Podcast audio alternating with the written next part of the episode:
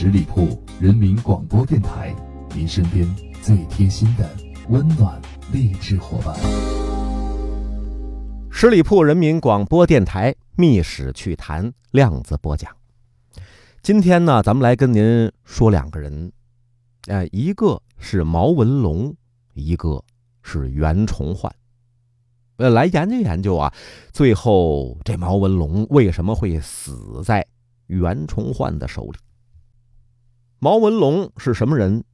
他是明朝后期著名的一位将领，啊，可以说是战功卓著，和后金的作战过程当中立下了赫赫的战功。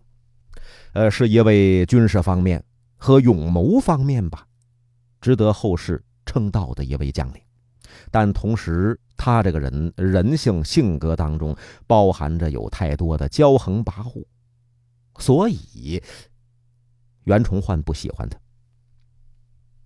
在大明朝万历四年，毛文龙在浙江杭州府钱塘县忠孝巷当中出身，父亲是监生毛伟，母亲是杭州望族沈家之女。祖父呢是山西商人，叫毛玉山。毛家的祖籍在山西，后来毛文龙的祖父因为生意的需要啊，举家迁往杭州。毛文龙的父亲毛伟到杭州之后，逐渐的弃商转儒，还捐了银子纳了一个监生。监生是什么意思呢？他是国子监学生的简称。国子监那可是明清两代的最高学府，按照现在的话说，毛文龙的父亲毛伟那是花钱做了国子监的自费生。毛文龙的母亲沈氏那是出在杭州家族以沈为最的望族沈家，因而毛文龙啊从小的时候还受母亲家的影响，研读经书，接受正统的儒家教育。不过后来可惜的是，毛文龙为人落拓，不治生产。他好谈兵，啊，性格当中好武。毛文龙对四书五经不感兴趣，反而对军事兵法这个方面表现出非常强烈的喜好，所以一直呢，在学习方面啊，在学文的方面没什么好成绩。后来他是过继给了。辽东鞍山的伯父毛德春，那，在这儿啊给伯父当子嗣，只身北上。他是先拜访了自己的舅舅沈光作，那经由沈光作推荐，败在了辽东军官之下。当时呢有文献记载说，这毛文龙啊，他是辽帅收之为幕下，授海州军官。后来一代大将毛文龙就在辽东开展了自己的军事生涯。毛文龙这个人呢，竟然能够被称为明朝的名将，在史书上留下清名。当然，他这个军事才能一定是不小的。毛文龙在辽东参军之后啊，是一次一次在战役当中洗礼，屡立战功。最为难得的是，毛文龙这个人，就算是在面对败局的时候，那个心态非常的稳定，调整的非常好。我在哪儿失败，我就在哪儿。站起来，愈挫愈勇，屡败屡战，很有韧性。因而当时呢，很多著名的大将军都曾经啊不吝辞令，那是大加赞赏。在明史里边就说：“毛文龙五战而五胜，皆令人咋舌心惊，色非神动。”熊廷弼就曾经赞扬毛文龙说：“管铁骑营加贤都司毛文龙，气如。”从容，志气灭虏，设防宽云。凡一地山川险阻之行，迷不洞悉兵家攻守机政之法，无不精通。使武目中之有心机、有见识、有胆略、有作为者，岂可多得？还有一位孙承宗也说。文龙以孤剑临豺狼之血，漂泊于风涛波浪之中，力能解蜀国总离人，且屯且战，一屡挫削求，且其志欲从臣之请，牵其尾，倒其巢。其人驯软观望，惴惴于自守不能者，独以为可擒与。朕足以揭发天下英雄之一胆，顿令缩向敛足者惨死无地。这个评价都是非常之高。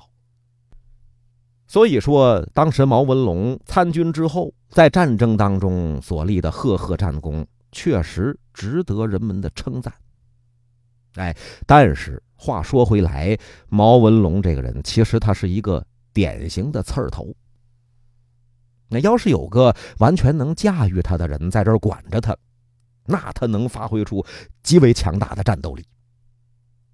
但可是，一旦没人驾驭了，那么毛文龙骄横跋扈这个性格绝对是展露无遗。毛文龙后来在辽东的主帅那是谁呀？那那是登府袁可立。袁可立在毛文龙崭露头角的时候，就曾经一度啊，也算是一直吧，接济毛文龙。无论是军饷还是给他请功，啊，都给毛文龙非常好的优待，处处帮着他。从这儿啊，能看得出来，袁可立对于毛文龙那个期待是多么的高而毛文龙在他领导之下，屡立战功，屡受朝廷嘉奖。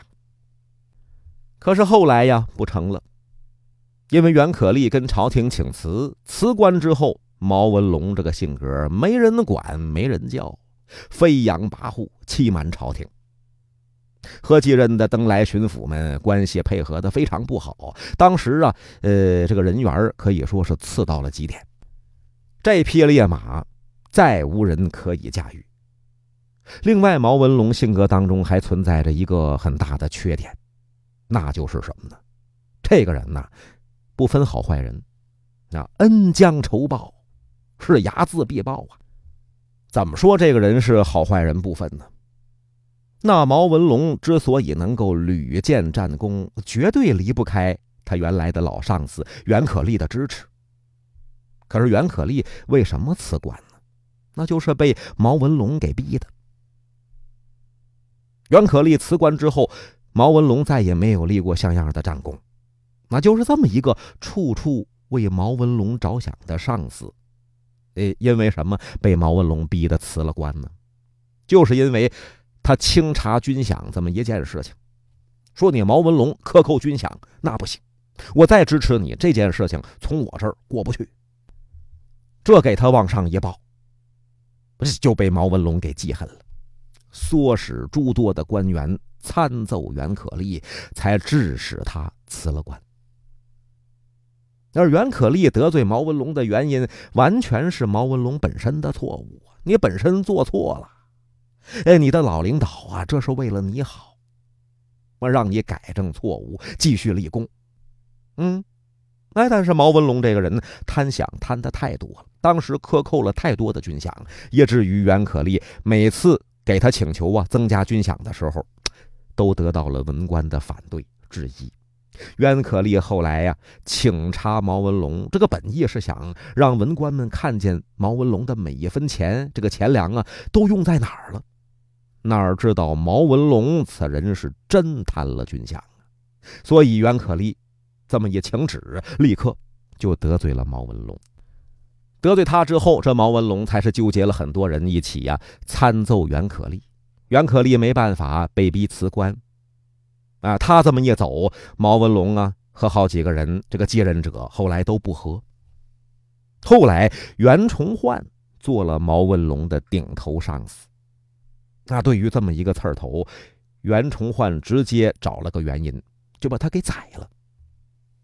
后世对于袁崇焕该不该斩杀毛文龙，存在有异议。有人说袁崇焕杀毛文龙是杀对了。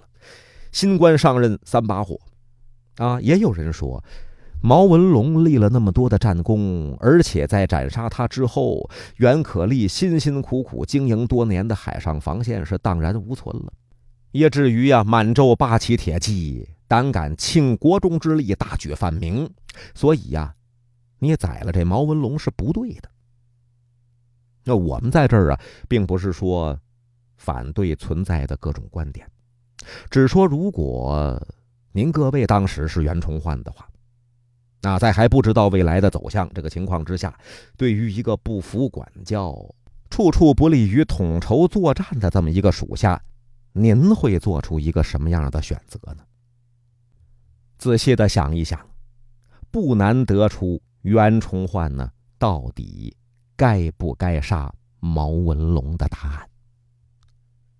十里铺人民广播电台《密室趣谈》量子播讲，今天就说到这儿，咱们下回呀，再见。本期节目由十里铺人民广播电台制作播出。了解更多的资讯，请关注十里铺人民广播电台的公众微信和新浪、腾讯的官方微博。感谢收听，我们明天再见。